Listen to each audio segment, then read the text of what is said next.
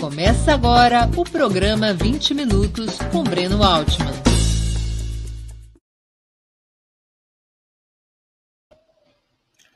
Bom dia! Hoje é 16 de dezembro de 2022. Eu sou Haroldo Cerávulo Cereza, diretor de redação de Opera Mundi, e vou conduzir o programa 20 Minutos de hoje. Nosso entrevistado é o cientista social brasileiro, radicado na França, Michel Levy. Autor de inúmeros livros sobre o pensamento marxista, Michel foi militante de diferentes organizações trotskistas desde os tempos em que atuou na Liga Socialista Independente, que teve entre seus dirigentes o jornalista Hermínio Saqueta. Foi diretor do Centre National de la Recherche Scientifique, Scientifique francês e dedicou-se à obra de pensadores marxistas como Trotsky, Lenin, Lukács e Rosa Luxemburgo. Sempre em diálogo com militantes e pensadores brasileiros, Levi acompanhou, o, acompanhou e realizou pesquisas sobre o marxismo latino-americano. Em 2001, foi um dos propositores de um manifesto ecossocialista internacional, uma busca de combinar a militância por mudanças sociais com a preservação ambiental. Esse será o principal tema da conversa de hoje com Michel Levy, autor e organizador de diversos livros publicados no Brasil, entre eles O que é Ecossocialismo, pela editora Cortez, e o mais recente, Rosa Luxemburgo, A Fagulha Incendiária, publicada pela Alameda. Antes de começarmos essa entrevista, eu queria lembrar a vocês da importância de contribuírem financeiramente para a manutenção e o desenvolvimento do jornalismo de Ópera Mundi. Vocês conhecem as formas de colaboração. Tem assinatura solidária no site operamundi.com.br barra apoio. Você pode fazer uma inscrição como membro pagante aqui mesmo no YouTube mandar um super chat ou um super sticker durante nossas transmissões ao vivo ou um valeu, valeu demais quando estiver vendo este programa gravado. E finalmente, a qualquer momento do dia ou da noite, você pode fazer um Pix. Nossa chave é apoie.operamundi.com.br. Lembre-se também de dar like, clicar no sininho, compartilhar nossos programas. Quem ainda não estiver inscrito no nosso canal, passou da hora de fazê-lo. A mais eficaz de todas as armas contra as fake news é o jornalismo de qualidade. Bom dia, professor. Muito obrigado pelo convite. É um prazer e uma honra recebê-lo aqui no 20 Minutos. Muito obrigado. Sou eu que agradeço de vocês me convidarem. Michel, o senhor foi um dos propositores do Manifesto Ecossocialista Internacional em 2001. Essa ideia cativou militantes socialistas rapidamente, a começar pelos brasileiros. Passados mais de 20 anos dessa proposição, como o senhor avalia o crescimento e as discussões em torno do ecossocialismo? Sim. Então, com efeito, hoje em dia há muito mais pessoas é, no Brasil, na França e no mundo inteiro, nos Estados Unidos, na Europa, né, que se declaram ecossocialistas e outros tantos que estão se interessando pelo ecossocialismo. Né? Bom, isso não é graças ao, ao nosso manifesto de 2001, nem graças aos meus livros, mas graças ao agravamento da crise ecológica. Né? Essa é a razão principal. Né? Quer dizer, a razão é, primeira é isso, né? Quer dizer, a crise grava, eu diria, quase de minuto em minuto, né? E isso faz com que cada vez mais pessoas na esquerda, né, no movimentos sociais, nos sindicatos, enfim, é, na juventude, né, se interessam por alternativas radicais. E o ecossocialismo é uma das principais. Né? Então, essa, e por outro lado, é, o, outra razão né, que leva as pessoas a se interessar pelo ecossocialismo é o fracasso do chamado capitalismo verde, né, que ficou realmente evidente para muita gente, cada vez mais, de que é uma ilusão, né, ou então uma mistificação. Né?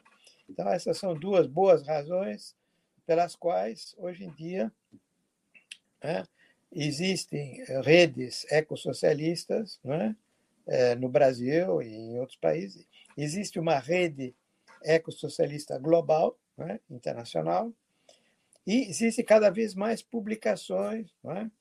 E existem cada vez mais partidos políticos de esquerda é? que se declaram ecossocialistas. É? A França tem pelo menos uns três ou quatro é? partidos de esquerda que se reclamam do ecossocialismo. Então é isso, quer dizer, é, é um processo que está em expansão, né? que está, uh, digamos, interessando cada vez mais pessoas, jovens, militantes. Né? E, bom, dito isso, ainda é um movimento minoritário. Né? Quer dizer, não dá para dizer que já as grandes massas aderiram ao ecossocialismo, não é isso. Né? Mas setores significativos né, da esquerda estão se apropriando dessa ferramenta uma ferramenta de interpretar a realidade e de intervir no processo real. Michel, o capitalismo é ontologicamente destruidor da natureza? Essa é, por isso que é impossível pensar no capitalismo verde? Sim. Bom, antes de falar do capitalismo verde, eu gostaria de insistir no fato de que a crise ecológica está se agravando. A crise ecológica está se perfilando como um perigo como a humanidade nunca conheceu na sua história. Né? Uma ameaça aos fundamentos mesmo da vida nesse planeta, da vida de todas as espécies, inclusive a nossa. Acho que essa primeira ficha que tem que cair. Né? Se essa ficha cair, o resto já dá para explicar, mas é importante essa ficha cair. Dá para entender que essas catástrofes naturais, como essa que está mostrando na imagem, né? as enchentes, as ondas de calor, tudo isso é café pequeno comparado com o que vai acontecer daqui a 10, 20 ou 30 anos. Então, temos que tomar consciência desse perigo e, em função disso, agir, né? não ficar esperando de braços cruzados que caia o, o desastre em cima de nós. Bom, então aí os representantes do sistema atual, dominante, que é o capitalismo, e os governos que exprimem, né? É, todos acham que o problema é, é realmente é grave, mas dá para resolver com os métodos do mercado, portanto, do capitalismo. Então, temos as tais propostas de mercado de direitos de emissões, né? quer dizer, eu emito menos do que você, então eu vendo para você direitos de emissão. Né? Ou então os tais mecanismos compensatórios, quer dizer, bom, eu vou emitir muito CO2 e outros gases responsáveis pela é, mudança climática, mas eu vou plantar uma floresta lá na, na Indonésia, não sei aonde. Né? E um compensa o outro. Né? Bom, tudo isso não funciona. Não funciona. A prova que isso não funciona é que é, a temperatura está aumentando, né? e a concentração de gases com efeito de estufa lá na atmosfera está aumentando. Né? Essa é a prova por X, né? a tal prova por X. Né? Quer dizer, os discursos são muito bonitos, resoluções são tomadas nas conferências, né? os bancos, as empresas né? e os governos juram né? Solenemente que vão tomar medidas enérgicas e pronto, não acontece quase nada. Eu digo quase porque alguma coisa pequena acontece aqui e lá, mas não muda o fundamental. E a prova é essa, quer dizer, os gases se acumulando cada vez mais e a temperatura subindo inexoravelmente e as tais catástrofes naturais se acumulando, né? as enchentes, uh, as, uh, os calores insuportáveis. Uh, eu não vou fazer a lista, é longa demais. Né? A então, lista é longa. É isso. E a, a Greta Thunberg, aquela moça genial, que o pessoal reacionário detesta, né? ela diz, tem uma frase dela que resume tudo, né? quer dizer, é matematicamente impossível você resolver a crise climática nos quadros do atual sistema econômico. É isso, está né? Tá dito em poucas palavras. Né? E o Papa Francisco, que não é nem marxista nem ecossocialista, na encíclica de Laudato Si, né? Uma homenagem, merece uma homenagem, né? ele diz claramente quem é responsável por essa mudança climática né? que está nos amando é o atual sistema econômico baseado na propriedade privada e na maximização do lucro só não usou a palavra capitalismo. Né? Mas está aí, está dito em todas as letras. Né? Mas está então, descrito. Está tá escrito, está dito e escrito. Está descrito, né? O capitalismo está tá descrito. É isso. Mas por que, que o capitalismo é incapaz? O que há em si no capitalismo que é destruidor da natureza? A essência é a propriedade privada? Não, a essência do capitalismo, como Marx já explicou no, no Capital, né, é a expansão. Quer dizer, o capitalismo não pode existir sem se expandir né, territorialmente em, em termos de mais e mais produção, mais e mais consumo. Quer dizer, o produtivismo e o consumismo são inerentes ao funcionamento do capitalismo. Quer dizer, uma empresa, por exemplo, de automóveis, ou seja que for, né, que quiser reduzir a sua produção, vai logo à falência, né, vai se substituir para os seus competidores. Então, não dá, mesmo que o capitalista tivesse boa vontade, infelizmente ele geralmente não tem, né, não poderia competir no mercado com outros capitalistas que não, né, não dão bola. Então, é inerente ao capitalismo e essa concorrência, competição, que é essencial ao capitalismo, essa necessidade de expansão, de vender mais e mais mercadorias, mesmo que elas não sejam muito úteis.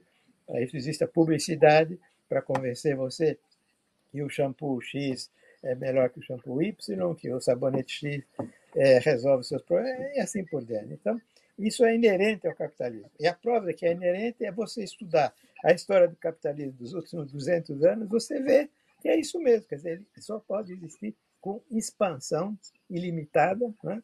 e como o planeta é limitado, uma expansão ilimitada choca com os limites do planeta. É isso que nós estamos assistindo. Além disso, tem outra coisa. Dentro do capitalismo tem um grupo que tem um poder extraordinário. É o grupo mais forte no sistema capitalista. É esse grupo eu chamo oligarquia fóssil. Oligarquia fóssil. É o pessoal que tem interesses investidos nas energias fósseis e tudo que é relacionado com as energias fósseis.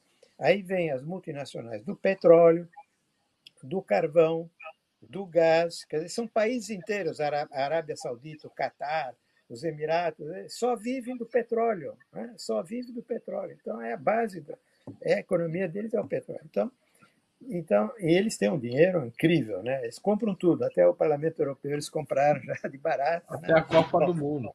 A Copa do Mundo, tudo, está tudo à venda, eles compram, tem muitíssimo dinheiro. Bom, então, oligarquia fóssil é isso, e é também os interesses que estão ligados ao petróleo, que é, é a indústria plástica, a indústria química, os automóveis, os aviões, tudo isso está relacionado com as energias fósseis. Então, essa oligarquia fóssil é poderosíssima, é a principal força dentro do capitalismo. E quando há alguns capitalistas verdes entrados que dizem, não, mas vamos limitar, vamos fazer. Eles, não, não, não, não dá. Né? Eles vetam. Né? Pronto. E como eles têm e daí um vem uma crise e adia a solução. É isso, exatamente. A solução sempre é adiada. Ah, lá em 2050, a última resolução da Comissão Europeia é linda, né? Em 2050, vocês vão ver, vamos chegar à neutralidade do carbono e tal. Bom, até lá, né? nós estamos fritos, literalmente fritos, no sentido né, literal da palavra. Michel, é, o que o marxismo tradicional deixou de herança para o ecossocialismo? Sim. Ou, de outra forma, o que faltava no marxismo tradicional para hum. compreender bem a importância das questões ambientais? Ok. É, primeira coisa que o marxismo deixa como herança, que eu acho muito importante, é, é a ideia socialista. Né? A ideia de que para você gerir a economia de forma racional, você precisa tirar a propriedade dos meios de produção, né? as fábricas, as terras, os bancos, né? da mão dos capitalistas e entregar para a população. Né? Entregar para a população. Isso chama expropriação dos meios de produção.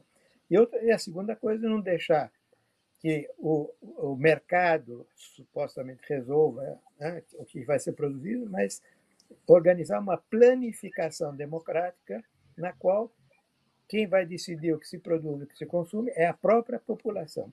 Ela que vai decidir quais são as necessidades fundamentais que têm que ser satisfeitas. Né? Então, isso é o ponto de partida do socialismo, né, que Marx já apontava e que continua sendo válido. Né? Agora, Claro, isso implica democracia. Quer dizer, um processo de transição ao socialismo sem democracia não funciona. A gente já viu isso no, na ex-União Soviética. Né? precisa ser baseado na real, uma verdadeira democracia com a pluralidade política, possibilidade de discutir, de enfrentar pontos de vista diferentes, etc. Bom, agora, Marx já tinha a intuição de que o capitalismo é contraditório com a preservação do meio ambiente. Em alguns pontos, sobretudo a questão da, da terra, a destruição da fertilidade da terra, a questão das florestas. Né? Em alguns pontos, Marx e Engels também né, se dão conta né, de que a lógica do capitalismo está em, em conflito com a, com a natureza. E também eles tinham a ideia de que o socialismo ia estabelecer um novo tipo de relação com a natureza. Né? Ia superar o que eles chamam a ruptura do metabolismo entre as sociedades humanas e a natureza que resulta do capitalismo. Né? Essas ideias estão presentes em Marx.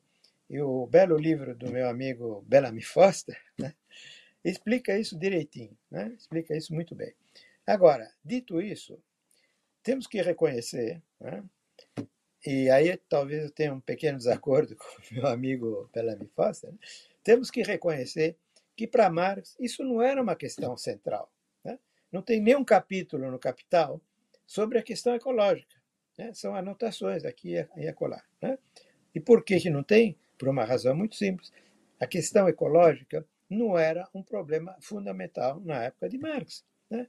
A, a questão da mudança climática nem estava colocado ainda. E a destruição do meio ambiente já tinha começado, mas estava numa escala infinitamente menor do que agora. Então, é compreensível que para Marx e Engels isso não era uma questão central né, análise do capitalismo. Mas, né, como eu disse, eles já tinham essa, essas intuições. Então, para nós, ecossocialistas, nós temos que aproveitar essas intuições de Marx e de Engels, mas temos que ir além. Né? Quer dizer, o marxismo não é um sistema de pensamento acabado com a morte de Marx, né? ou de Engels. Né?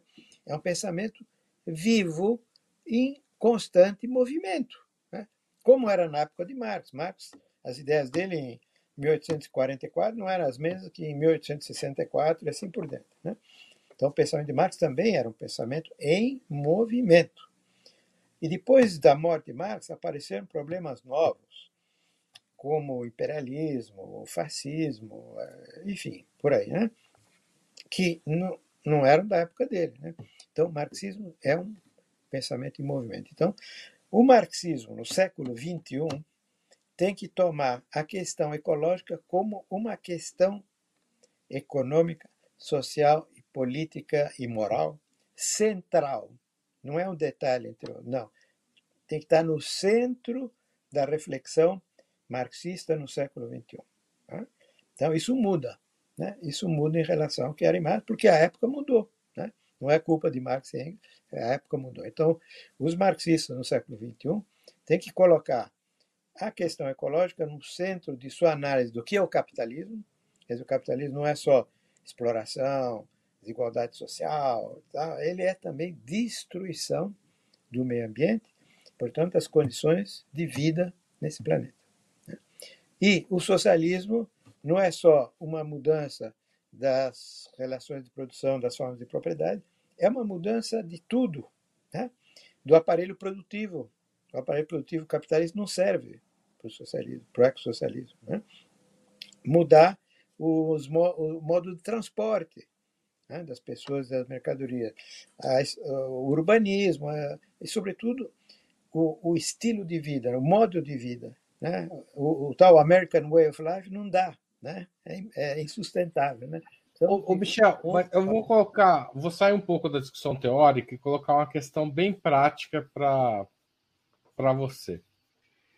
Há alguns professores da USP com quem eu converso tal, citam que já há vários colegas europeus que têm se recusado a viajar para a América Latina alegando que essa viagem é poluidora, é, destrói o meio ambiente. Isso não pode levar a um isolamento do terceiro mundo, digamos assim, a, começar o discurso ecológico começar a mascarar novas formas de discriminação de, e de racismo ambiental, inclusive? Sim. Veja, é, essa ideia de que a pessoa deve, não deve mais viajar de avião faz parte de um conjunto de propostas que é, estão baseadas numa hipótese que é falsa. A hipótese de que é, o problema é, ecológico o problema pode ser resolvido pela mudança dos comportamentos individuais. Então, com isso se culpa o indivíduo e se exige que o indivíduo mude o seu comportamento.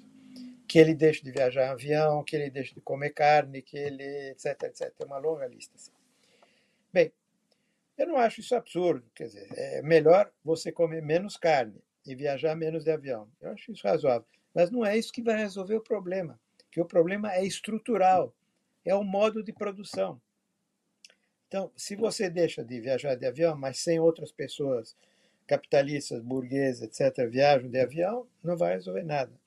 Né? Se você deixa de comer carne, mas é, o resto da população continua comendo, fazendo churrasco todo dia, não adianta. Então, as questões são estruturais. Têm que ser resolvidas de forma estrutural através de uma discussão democrática, né? De uma decisão democrática. Então, o problema não é eu. Bom, eu posso reduzir o meu consumo de carne, que eu estou fazendo, inclusive. Né? É preciso uma decisão do conjunto da sociedade dizendo vamos reduzir o consumo de carne, por exemplo. Né? Bom, e eu mesmo com as viagens, etc. E tal, né? ah, por exemplo, viagem de avião, eu acho, por exemplo, que na Europa se deveria proibir as viagens de avião dentro da Europa, porque existe um sistema ferroviário ótimo. Você pode viajar para qualquer lugar na Europa de trem, não precisa do avião. Então isso devia ser proibido por decisão comum dos, dos povos da Europa. Né? Agora, é, por exemplo, a, a, a, a viagem de Paris para Nice tem muitos voos que as pessoas pegam e que podiam ser claro, feitas claro, é, quase no mesmo tempo para de, de trem. Exatamente, é absurdo. Agora, viajar para o Brasil é outra coisa. Pode-se discutir, talvez, de um certo racionamento das viagens. Né? Quer dizer, pessoas que vão para o Brasil para é, promover a ecologia, tudo bem. Né? Pessoas que vão no Brasil para visitar sua família, tudo bem. Pessoas que vão para fazer turismo, talvez seja menos importante. Pode se discutir isso, né? Mas eu acho absurdo isso de a priori achar que você deixando de tomar o avião você vai resolver o problema. Claro, eu só que só trouxe essa questão porque é, é, essa é uma, digamos, uma solução dentro do capitalismo verde, né? Sim, sim, sim. claro, claro. Não, os capitalistas verdes a jogada deles é culpabilizar o indivíduo. Bom, se há uma crise ecológica, é culpa sua. Então você deixa de andar de avião, deixa de fazer isso, deixa de fazer aquilo. Não funciona. Enquanto eu continuo vendendo passagem de avião, fabricando Exatamente. avião, carro, etc., e você Exatamente. sente a culpa enquanto eu posso continuar produzindo o que polui. O Michel, como você avalia a experiência, retomando a discussão que a gente estava tendo, dos países socialistas hum. é, com o meio ambiente. A experiência Sim. soviética e depois a chinesa e cubana, o que, que elas. Onde, eles, onde tem acertos e onde tem erros nesse processo? Sim. Veja, na União Soviética, nos primeiros anos, quando Lenin ainda estava vivo, houve tentativas ecológicas. Né? Havia cientistas que criaram uma espécie de centro ecológico com a ideia, sobretudo, de criar zonas protegidas, né? zonas de, naturais de, de proteção natural. Né? Mas tudo isso foi, foi sendo destruído já na época do Stalin. Né? E, no fundo, uh, digamos, o fez na União Soviética foi copiar os métodos dos capitalistas. Né? Inclusive, a ideia vamos produzir mais do que eles. Vamos produzir mais aço do que os americanos. Com isso, garantimos a vitória do socialismo. Bom, então, não, não houve uma não havia uma consciência ecológica. Né? E as práticas foram copiadas do, do Ocidente. Isso foi o caso da União Soviética e dos outros países. Né? E na China, sei lá, quer dizer, talvez na época de Mao tivesse alguma tentativa, mas depois acabou. Quer dizer, hoje em dia a China é o maior as emissões de CO2 da China são as maiores do mundo, né? Então é um problema. Agora, Cuba é um caso mais mais favorável, porque em Cuba houve uma tentativa séria de desenvolver uma agricultura ecológica, né, de reduzir eh, as emissões e tal, em parte por razões é, econômicas, é, que é a falta, falta de petróleo. Cuba deixou de receber o petróleo soviético depois de 1991, né? então tiveram que buscar alternativas. O fato é que Cuba é um, é um exemplo bem mais positivo, interessante do ponto de vista ecológico, claro, dentro de certos limites. Né? É um pouco a privação provocada pelos embargos também é, joga Cuba nessa posição já foi considerado o único país de desenvolvimento sustentável do mundo, né? É isso. Eu acho que é verdade. É verdade. Em parte por razões objetivas, mas em parte também que o, povo cubano, os dirigentes, estão conscientes de que o problema é sério, né?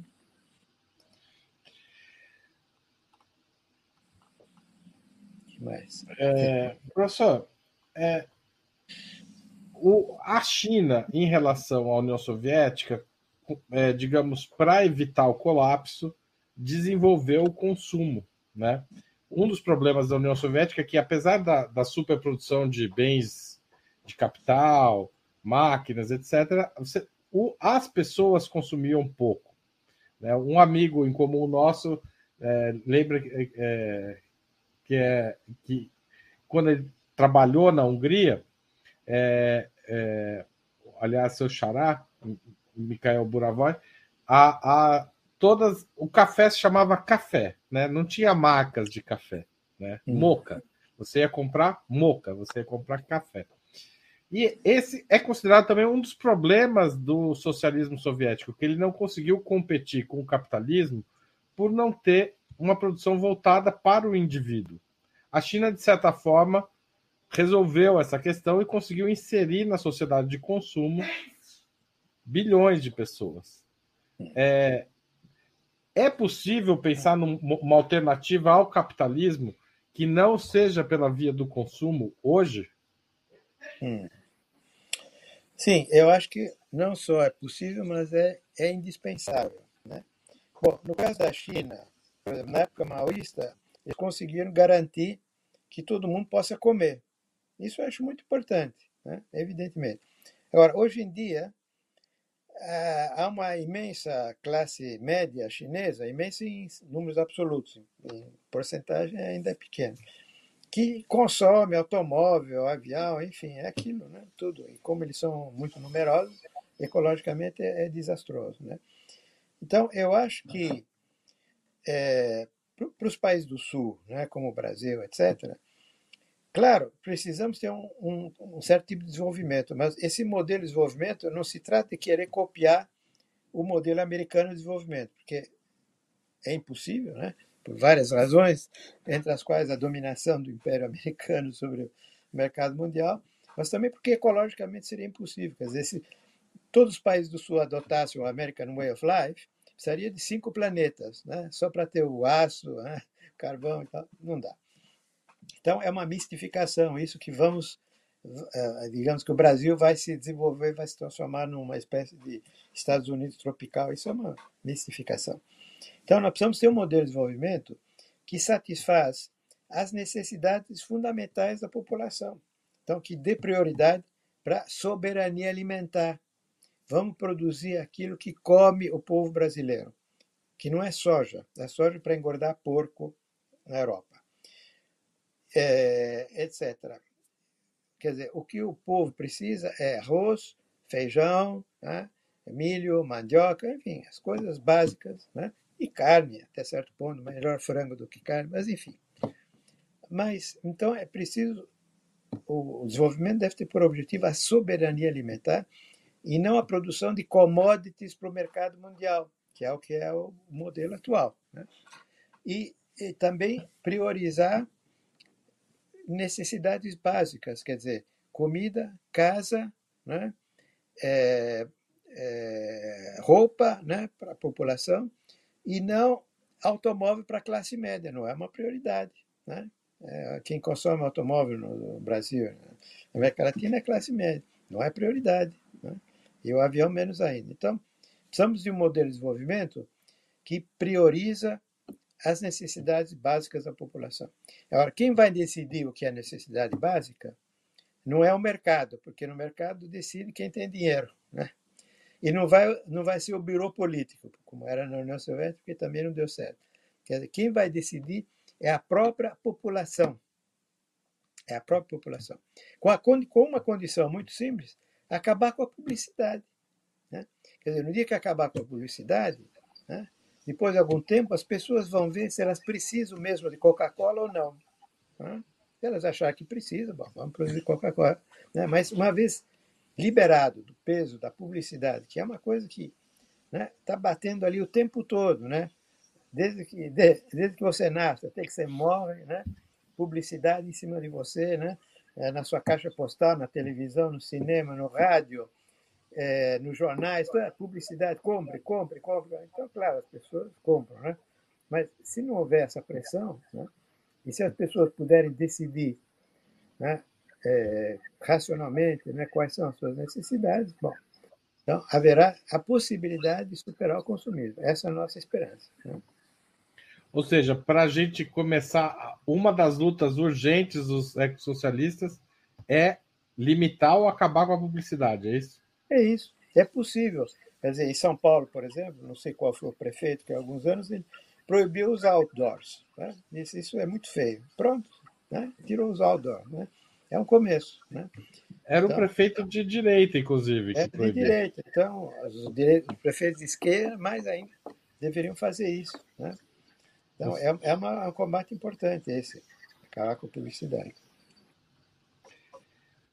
É, Michel, a gente tem várias perguntas de internautas. Queria agradecer o Diógenes Labre, que mandou um super sticker, vou ter algumas perguntas. O Orlando Mendes pergunta: há aproximações entre o ecossocialismo e a ecologia social de Murray Bookchin? Bookchin, não sei Sim. como é que fala. Sim.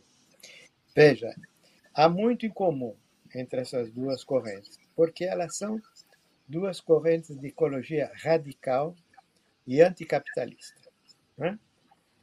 É, então, são próximas, né? são bem próximas, são, são irmãs, digamos. Né? Agora, há diferenças, né? existem diferenças. É, primeiro, o Murray Bookchin tinha muita confiança no progresso técnico, né? progresso tecnológico. Nós, ecossocialistas, somos um pouco mais, mais sérios. Mas, bom, a outra diferença é que o Murray Bookchin insistia muito na autonomia política e mesmo econômica das municipalidades. O socialismo libertário dele é municipalista. Né? Cada cidade né, organiza a sua própria economia, sua vida política, etc, etc. Depois, elas podem se coordenar entre elas, se quiserem. Né? Bom, nós, ecossocialistas, temos uma visão um pouco diferente. Quer dizer, nós achamos que as decisões devem ser democráticas, né?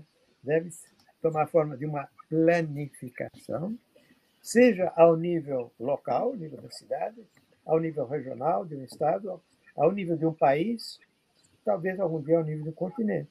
Né?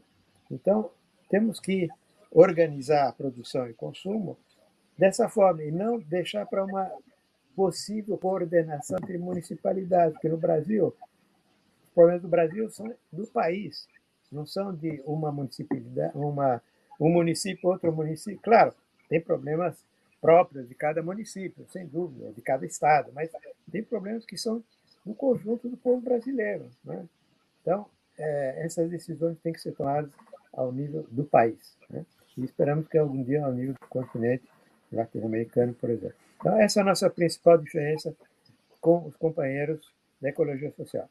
Agora, existe uma experiência interessante que se refere a Murray Bookchin a ecologia social, que é a experiência do Rojava, que é uma região no norte da Síria, e conseguiu se autonomizar, criar então uma federação do norte da Síria, que é dirigida pela esquerda dos curdos, né, que são a maioria da população. Né? Tem um partido, o Partido dos do Kurdistão, então ele organizou essa experiência que é muito interessante também, é uma experiência feminista muito avançada. Então, eles se referem a Murray Bookchin e eles procuram organizar as coisas, em primeiro lugar, ao nível local, municipal. Né? Mas eles logo sentiram a necessidade de ter um governo regional, né? senão não dá para funcionar. Né? Então, isso prova de que, na realidade, se você quiser pôr em prática as ideias do Murray Bookchin, que são interessantes, de uma ecologia social, você tem que ter alguma organização ao nível também regional, nacional, etc. Michel, é, as, a, os defensores do modelo capitalista afirmam que o capitalismo é que vai solucionar a questão ambiental porque ele estimula a competição e o desenvolvimento de novas tecnologias. E, portanto, os problemas que a gente vive hoje vão ser resolvidos pelo próprio desenrolar do capitalismo. Essa semana mesmo foi anunciado aí ó, um experimento é, de controle da uma fusão nuclear, né? Seria o, o embrião da, de usinas atômicas de fusão e não de fissão nuclear, o que muda, mudaria bastante a, a ideia de energia, de produção uhum. de energia. Por que, que essa ideia, quais são os limites dessa ideia e quais são os limites do desenvolvimento tecnológico no capitalismo Sim. diante dos problemas ambientais? Sim. Bem, primeiro temos que constatar que o capitalismo está sempre inventando novas tecnologias, né? isso não mudou nos últimos 200 anos, mas nenhuma das tecnologias apresentadas até agora é capaz de enfrentar a questão climática. Nenhuma. Né? Tem alguns governos, alguns é, tecnócratas que falam em geoestratégia. Seria uma nova tecnologia de é, fazer mudanças faraminosas, né? não sei qual é a palavra em português, que reduziriam a, a temperatura. Por exemplo, é, tem um, uma proposta de jogar enormes espelhos na atmosfera lá em cima para segurar a, a, luz do sol, né? para que não, não aqueça mais a Terra. Né? E vai por aí afora. Né? São uma, uma mais mirabolante do que a outra. Francamente, essas pseudo-soluções tecnológicas não funcionam e pode ter consequências terríveis também. Né? Então, francamente, não, até agora não há nenhuma solução tecnológica, né? Nenhuma das que existem, nenhuma que foram propostas que é capaz de enfrentar o problema. Tudo isso é uma tentativa dos capitalistas de evitar que se enfrente o verdadeiro problema, que é a natureza do sistema capitalista, que é baseado na expansão, né, nas energias fósseis e tal. Bom, agora, está se falando agora nessa tal fusão nuclear. Muito bem, ótimo, né? que venha a fusão nuclear. Né? Parabéns aos cientistas que fizeram isso. Só que, pequeno detalhe, os cientistas já anunciaram né, que até né, passar dessa experiência, as experiências mais significativas, e até chegar o dia em que isso vai se transformar numa fonte de energia prática, né, vai levar 50 ou 60 anos. É o cálculo deles. Pode levar um pouco mais também. Né? Então, daqui a 50, 60 anos, se continuarmos com o capitalismo, estamos fritos, no sentido é, imaginário e no sentido literal da palavra. Quer dizer, que a temperatura vai subir tanto que a gente vai fritar. Né? Então, não podemos esperar essa solução milagrosa. Temos que tomar medidas enérgicas agora. A coisa vai se decidir. Os cientistas estão dizendo vai, a coisa vai se decidir nos próximos 5, 10, 15 anos. Não podemos esperar 50, 60 anos. Não dá. Né? Então, essa solução é, essa invenção é ótima, né? claro, estamos a favor, né? mas não vai resolver o problema. Isso é uma mistificação. Michel, por que, que os movimentos de ultradireita são tão antiambientalistas, pensando no Trump, no Bolsonaro e talvez até na, na extrema-direita francesa? Hum. Olha, boa pergunta. Não sei bem qual seria a resposta. Uma das razões é que esses, essa outra direita tem uma fé fanática no capitalismo, e mesmo no capitalismo neoliberal. Eles acham que qualquer crítica ao capitalismo é uma conspiração comunista e a serviço da China. Isso no caso do Trump. No caso do Bolsonaro, não sei qual é a dele. Né? Quer dizer, para eles tudo isso é comunismo. Né? Você falar que há um problema ecológico, né? É, pronto, você é um comunista. E eles acham que o capitalismo é, é a coisa formidável, não, tem, não aceita nenhuma crítica, né? e ao neo, neo, também ao neoliberalismo. Né? E, portanto, é... ah, e outro detalhe, esses dirigentes do extrema-direita estão ligados a setores da economia que são os mais é, climatonegacionistas, dizer, são entre aqueles que procuram negar que existe um problema, porque qualquer medida vai ferir os seus interesses. Então, o Trump é ligado aos interesses do petróleo, do carvão, etc. E, tal, né? e o Bolsonaro aos, aos interesses do agronegócio. Né? O agronegócio que está, através da, da, expansão do gado, da soja, do garimpo, né? da mineração, destruindo a Amazônia. Né? Destruindo a Amazônia. Então, a primeira medida ecológica a tomar no Brasil é salvar a Amazônia, né? uma questão vital, né? não só para a população que está lá, mas para o povo brasileiro todo. Porque é da Amazônia que vem os rios de chuva que levam água para o sul do Brasil. Né? E já houve momentos em que o rio de chuva parou, por causa dos incêndios e tal, faltou água em São Paulo. Né? Faltou água em São Paulo. Isso vai ficar muito pior se a Amazônia for destruída, o que é a dinâmica do agronegócio, né? E da mineração e tudo isso. Então, esse setor do capital, é, é o, o, a extrema-direita, os neofascistas, eu chamaria, estão ligados a esses setores da economia que são os mais destruidores do, do meio ambiente, né? ou com a economia, com a oligarquia fóssil. E daí a tendência deles a negar a mudança climática, ou a minimizá-la, ou a dizer, no melhor dos casos, que o capitalismo vai resolver facilmente o problema, etc. Michel, temos uma pergunta aqui de um, de um espectador. O Felipe Fernandes pergunta por que os partidos leninistas marxistas não conseguem pautar o ecossocialista? Que na opinião dele, isso fica mais com os partidos sociais liberais ou social-democratas como Rede, PT e PSOL. É... Pera. Está falando do caso brasileiro. Vamos por partes, vamos separar. Primeiro os partidos marxistas-leninistas. Sim. Veja, marxista-leninista depende, se, depende de que partido você está falando. Né? no sentido estrito, Partido Marxista-Leninista eram os partidos maoístas dos anos 70, que já praticamente não existem. Né? Mas, bom, mesmo a China já não tem muito a ver com marxismo-leninismo. Bom, mas, digamos, partido que se refere a Marx, a Lenin, a Trotsky, enfim, aos grandes dirigentes eh, revolucionários. Bom, esses partidos, alguns deles são dogmáticos. Alguns deles acham que não, digamos, tudo que precisamos saber já está escrito em Marx, em Engels, em Lenin, em Stalin, em Trotsky, ou sei lá, quem mais, né? E, portanto, não precisamos, não há nada, nada de novo sob o sol, né? Como está escrito na Bíblia, né?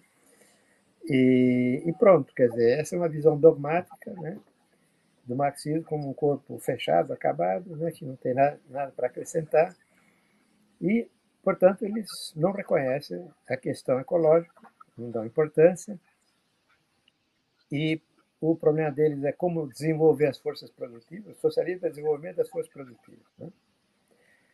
É, no Brasil tem um partido né, que tem essa linha, né? não vou dizer o nome, mas ele se refere ao marxismo, ao. Mas, por outro lado, há outros partidos que referem a Marx, a Lenin, a Trotsky, etc. Eles entenderam né, que a questão ecológica é muito importante. E a questão e inclusive muitos deles se referem ao ecossocialismo.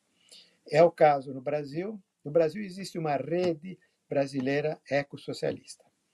na qual estão representados pessoas. Tem gente aqui da rede assistindo hoje.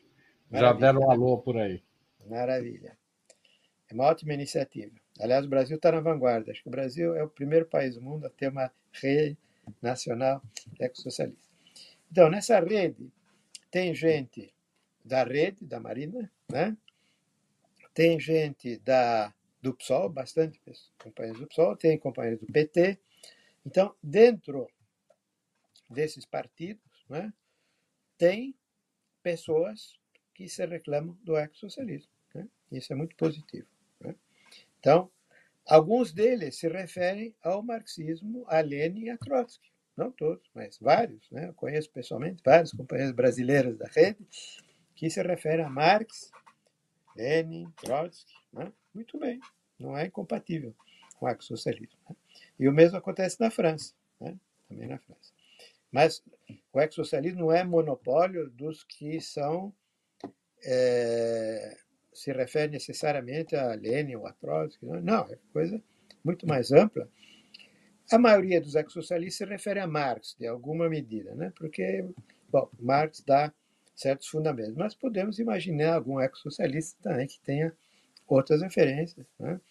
a culturas indígenas, etc. Quer dizer, o ecossocialismo não é um corpo doutrinário fechado. O, o, socialismo fabiano, o de William Morris, por exemplo, a, faz parte da, dos fundamentos do ecossocialismo? Bem, veja, o William Morris não era fabiano. Podia até ter conversa com os fabianos, mas... É, ele, você tem a... Desculpa, professor. Eu... Não era fabiano. Os fabianos eram realmente reformistas, no sentido forte da palavra. Eles acreditavam na possibilidade de, de reformar o capitalismo e tal. O William Morris era um revolucionário. Um revolucionário eu diria marxista libertário. Isto é, ele se referia a Marx e aos anarquistas ao mesmo tempo. Né? Ele combinava os dois, ele achava que era possível, aliás, eu também acho, né? então, também me considero um marxista libertário. Então, William Morris é um grande pensador. Vale a pena a gente reler William Morris, em particular o romance utópico dele, que chama Notícias de Lugar Nenhum. Né? Existe em português. Bom, então, Publicado pela Perseu Abramo, né, inclusive. Isso, a Perseu Abramo publicou. Um belo livro. Que é escrito em forma literária. É um, é um romance, quer dizer, a história de um homem que, que se adormece e quando ele acorda ele está no século XXI. Né? E, é, e, é, e é, o socialismo ganhou. Né? Então ele está vivendo a experiência de, um, de uma Inglaterra socialista. E socialista e ecológica. Ecológico, porque ele viaja pela cidade, ele vê que tudo mudou, né? Está cheio de jardins, de parques, e, enfim, a coisa mudou. Né? Então, ele é um ele é um precursor do ecossocialismo. Embora ele use esse termo, né? não formula exatamente dessa maneira, mas podemos dizer que William Morris é um revolucionário, marxista, libertário e precursor, um dos grandes precursores do, do ecossocialismo.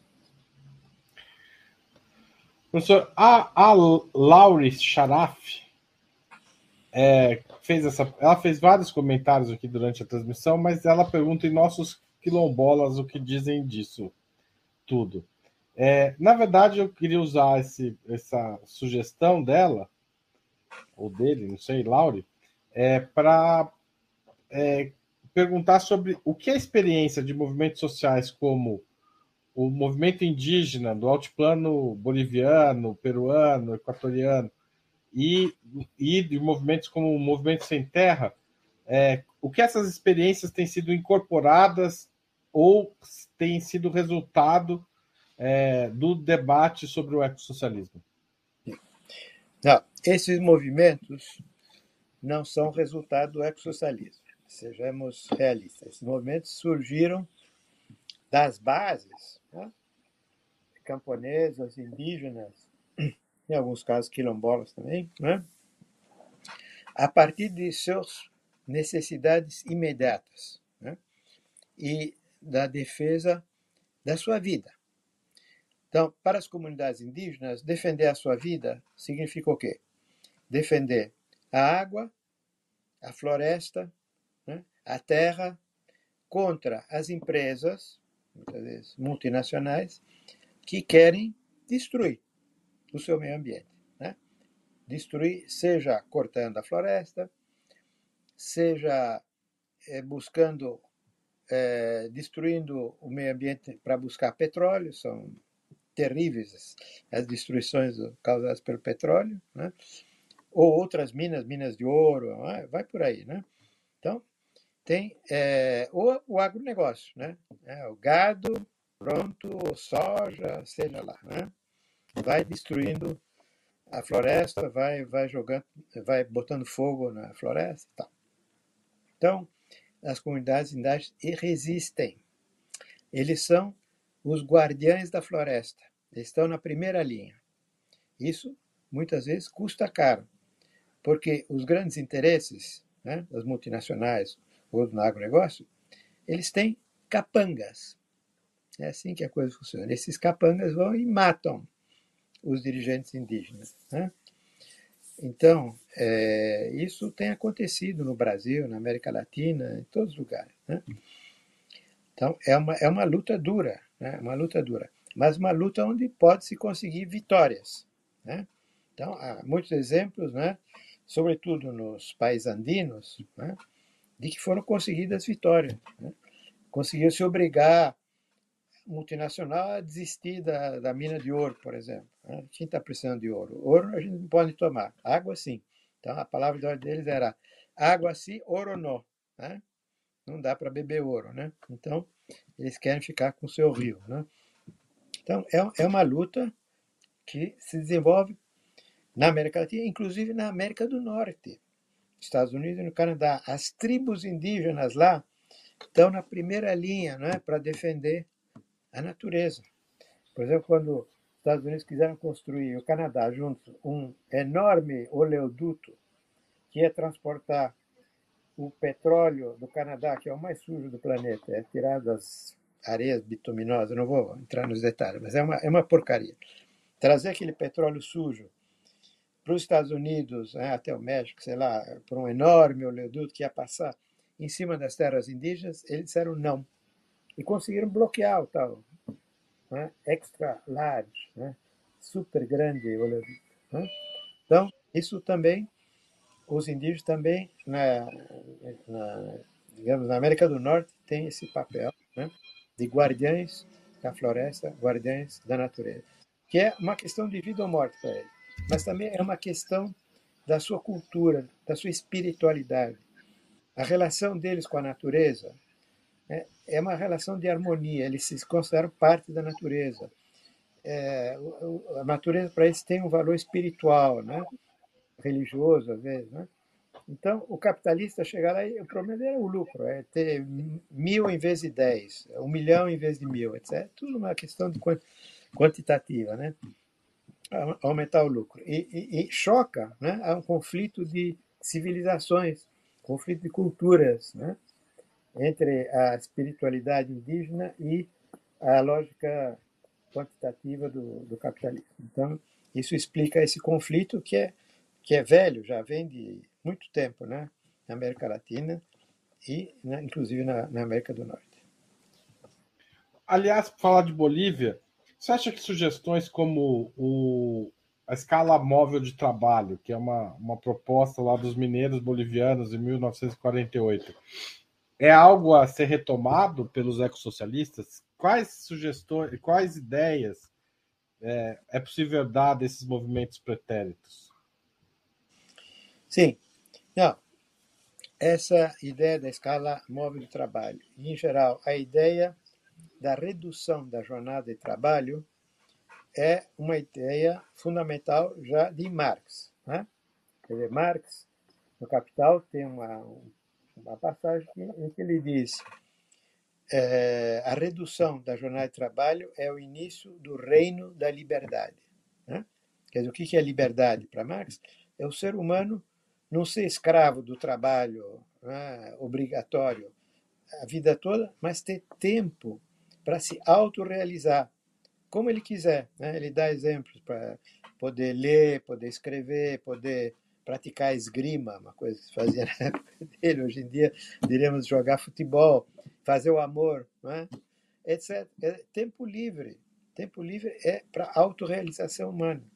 para relações com outros seres humanos. Isso é isso que é a liberdade. E, e o objetivo do socialismo, do comunismo é isso, né? é chegar ao reino da liberdade pela redução da jornada de trabalho. Agora, não vamos esperar pelo comunismo. A redução da jornada de trabalho é uma luta já dentro do capitalismo. Né? E Marx tem um capítulo inteiro no Capital é, descrevendo essa luta na Inglaterra. Né? Como os trabalhadores conseguiram, eles trabalhavam 16 horas por dia. Levaram uma batalha duríssima, mortes, presos, eh, tudo, conflitos violentos e tal, diminuiu para 12. Né? Grande vitória. E assim por diante, até chegar à jornada de 8 horas. Né? E agora está se lutando para diminuir também, né? menos. Então, essa questão é fundamental do ponto de vista social e do ponto de vista civilizatório, diria, né? civilizatório. Mas também é uma questão ecológica, porque isso significa que, trabalhando menos, você vai produzir menos mercadorias. Né? E, em vez de acumular mais mercadorias, você vai ter tempo para sua autorrealização. É o que Marx chama predominância do ser sobre o ter. Você vai ter menos mercadorias, vai acumular menos mercadorias, mas você vai ter mais tempo para se autorrealizar como ser humano. E isso eu acho que é um princípio ecológico, né? porque a ecologia também tem essa ideia, né? que o, precisamos sair do consumismo, vamos sair dessa lógica infernal do consumismo, né? de acumular mais e mais e mais bens, que são de um valor cada vez menor. Né? Muitos deles são inúteis. Né? Muitos deles têm obsolescência programada. Isso é fundamental no capitalismo. É, eu sempre dou o exemplo da geladeira da minha avó, que durou 30 anos. Péssimo negócio para os capitalistas. Imagina vender uma, só uma geladeira cada 30 anos. Né? Então, agora, produz uma geladeira que quebra depois de 5 anos, digamos. Né? Esse é um bom negócio, claro. Então, os produtos do capitalismo têm obsolescência programada. E outra coisa, não são reparáveis. Né? Os, os, os aparelhos, por exemplo, é fechadinho, é, né? tudo fechadinho e tal. Você não pode, quebrou alguma coisa, você tem que jogar fora e comprar outro. E para o capitalismo é. ótimo negócio. Fica mais caro consertar, é o famoso fica mais caro consertar do que comprar um novo. Ou então é impossível consertar.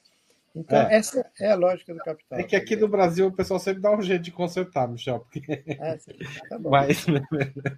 Não, mas Ainda tem bem. razão. Só tô brincando. O Pablo Antunes, que se tornou membro pagante do nosso canal hoje, é... obrigado, Pablo, por isso. Pergunta: qual a relação possível entre o ecossocialismo e o bem viver? Tá, boa questão. Imagina que na semana passada eu tive no júri de tese de um pesquisador sobre, a tese dele é sobre o bem viver, o conceito bem viver na América Latina, em particular no Equador. Bem, eu acho que, e ele, a tese dele termina dizendo que ele acha possível uma convergência entre o bem viver e o ecossocialismo. Eu acho que é uma ideia interessante.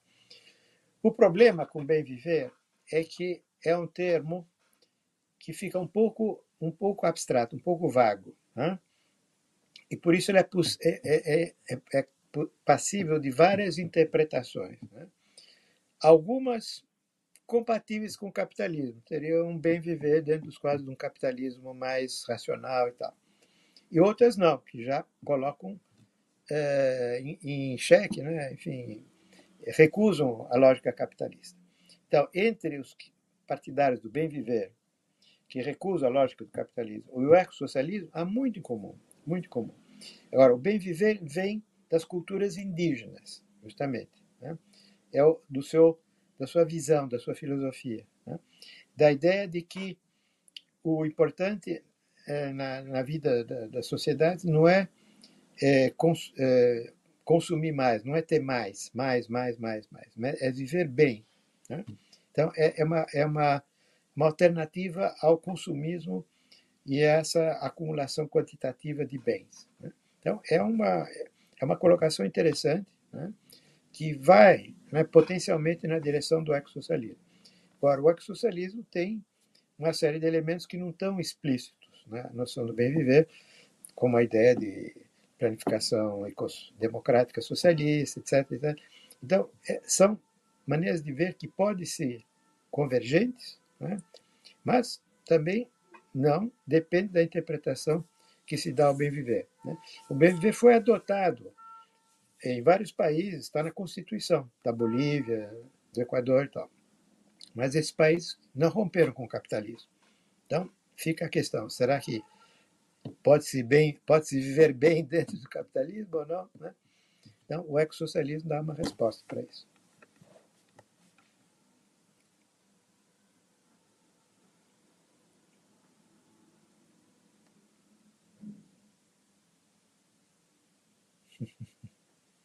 Não estou ouvindo. Desculpa, sempre acontece isso na live. Em algum momento a gente esquece de ligar o microfone. De, depois de 1968, surgiram vários movimentos ambientalistas que deram origem a partidos políticos, sobretudo na Europa. Mas esses partidos tenderam menos à ruptura com o, com o capitalismo e mais à administração do capitalismo. Se tornaram parceiros, às vezes à direita, às vezes à esquerda, mas, digamos, foram tenderam ao centro e não à radicalidade. Por que isso aconteceu? É, eu acho que você descreve bem o que aconteceu com a maioria dos partidos verdes na Europa. Com poucas exceções, acho que uma delas é na Inglaterra. Acho que o Partido Verde na Inglaterra manteve uma postura de esquerda, inclusive tem bastante influência do ecossocialismo. Mas no resto da Europa, sobretudo, os grandes exemplos são a França e a Alemanha, né? onde os partidos verdes tinham uma certa influência. Eles participaram de governos de centro-esquerda, muito diluídos, com um programa social fraco, às vezes inexistente, ou às vezes até negativo, como foi o caso na França. O governo do. Como é que chama o presidente francês? Já esqueci o nome dele. Hollande. Holanda, obrigado. O François Hollande foi péssimo, né? um governo péssimo. Tomou... Um governo para esquecer mesmo. É um governo que, que tomou medidas anti, anti-trabalhadores brutais, enfim. Resultado que o Partido Socialista, que tinha ampla maioria no parlamento e presidencial, caiu para, é, acho que na última eleição presidencial, se não me engano, para 2,5, alguma coisa assim. Né? Foi realmente um desastre. E o Partido Verde participou desse governo, né? participou, é, bom, serviu de folha de barreira verde para esconder a nudez desse governo social-democrata. E na Alemanha a mesma coisa, né? ou talvez até pior, porque na Alemanha Partido Verde, que já foi no passado um partido radical, crítico, né? hoje em dia é um partido praticamente de direita, né? um partido que defende a OTAN, defende o imperialismo americano, defende o rearmamento da Alemanha, enfim, vai por aí. Né? Então, é, é, é uma tristeza.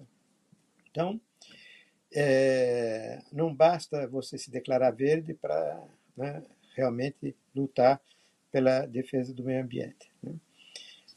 Eu acho que a gente tem que julgar os partidos pela seu programa e sua prática e não pela cor. Né? Simplesmente a cor não é suficiente. Né? Bom, agora, por que, que aconteceu isso? Por pragmatismo, oportunismo e burocratismo. Né?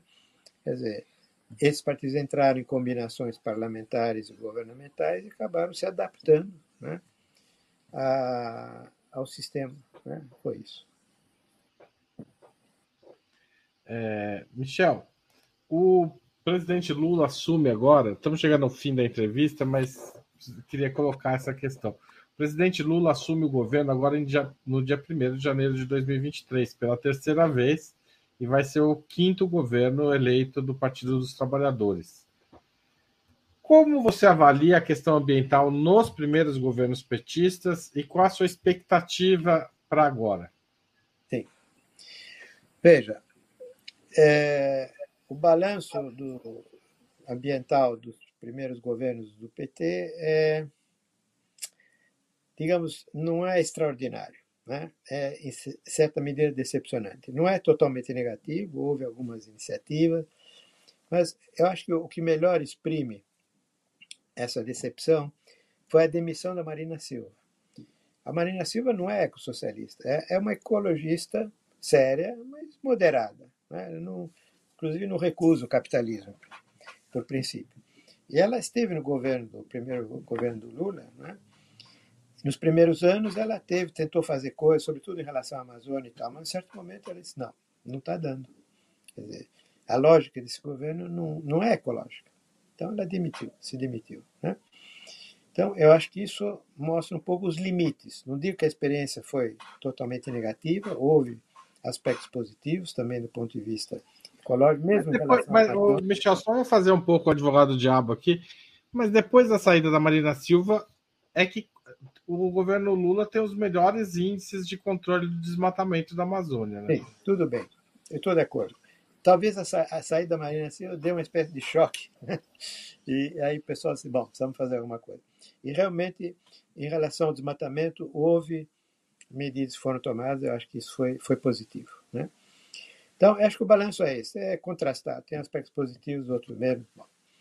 Agora, o, um aspecto que eu achei um pouco decepcionante é que houve, em 2013, isso já era o Lula, não era mais o Lula, era a Dilma, e o, em São Paulo era o Haddad.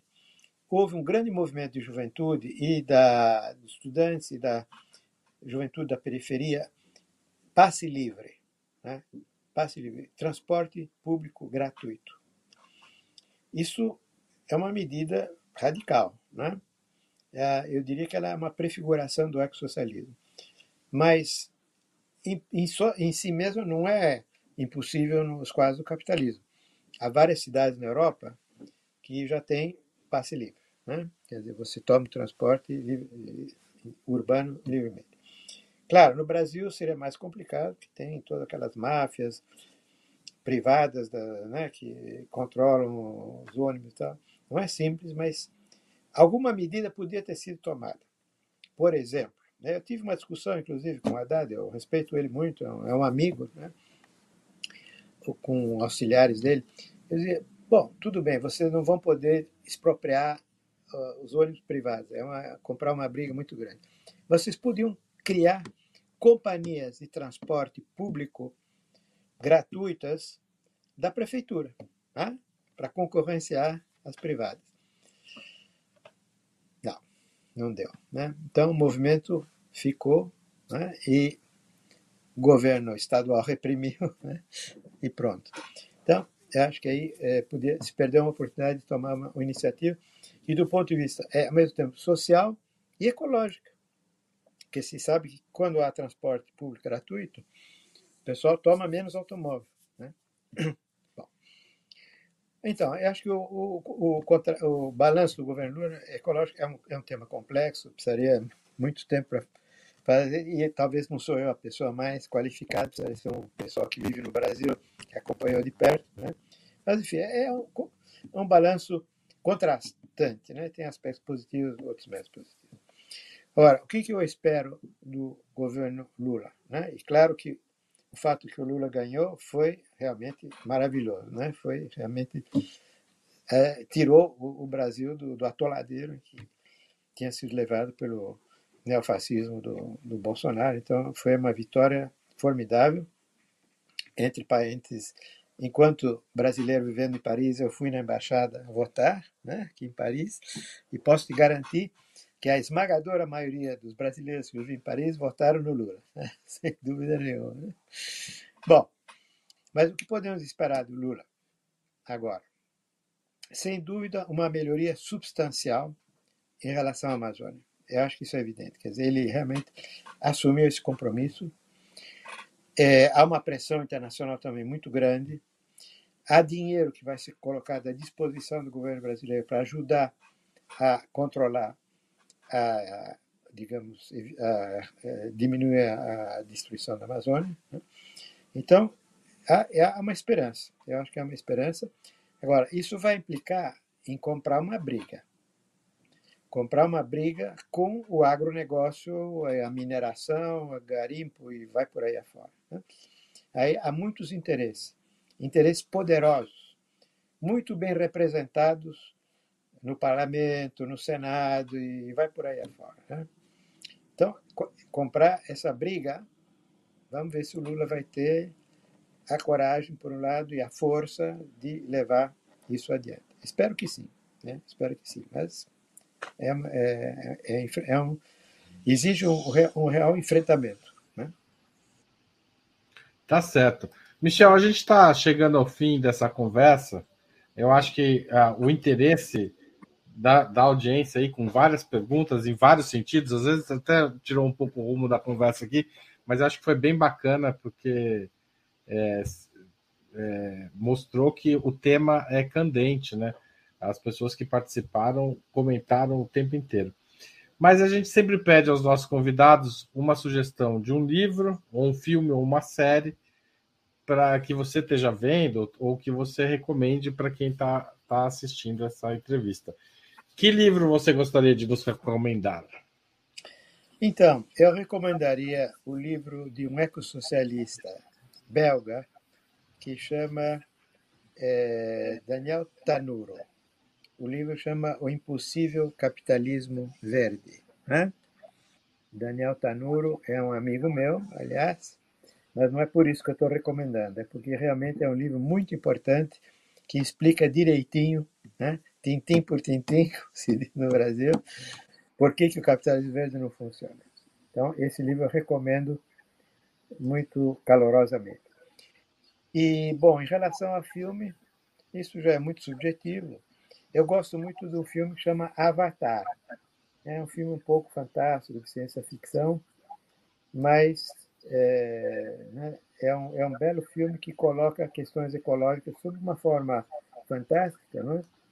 De uma maneira muito, muito interessante, né, artisticamente. É isso. Tá certo. Avatar é, eu acho que tá tendo uma sequência agora, né? Acho que Sim. o pessoal vai, vai voltar a lembrar desse filme que realmente muito, quase todo mundo viu, né? Uhum. Muita gente não lembra de ter visto, ou pelo menos se comporta como se tivesse visto. Mas de toda forma, muito obrigado por essa conversa, Michel. Espero que você volte aqui ao Opera Mundi mais vezes. Com prazer. Muito Valeu. Prazer. Queria agradecer a todo mundo que acompanhou essa conversa, comentou durante a entrevista inteira, mandou perguntas. Não deu para ler todas as perguntas. Agradecer quem mandou super sticker, é, se tornou membro novo, pa, pa, membro pagante do canal. É muito importante a gente ter recursos para manter e ampliar nosso jornalismo. Valeu e até mais. Muito obrigado. Para assistir novamente esse programa e a outras edições dos programas 20 Minutos, se inscreva no canal do Opera Mundi no YouTube. Curta e compartilhe nossos vídeos, deixe seus comentários. O jornalismo de Opera Mundi é mantido com o seu apoio. Faça uma assinatura solidária em www.operamundi.com.br. Com um pequeno valor mensal, você nos ajuda no desenvolvimento de um jornalismo independente e de qualidade. Obrigado pela audiência e até a próxima.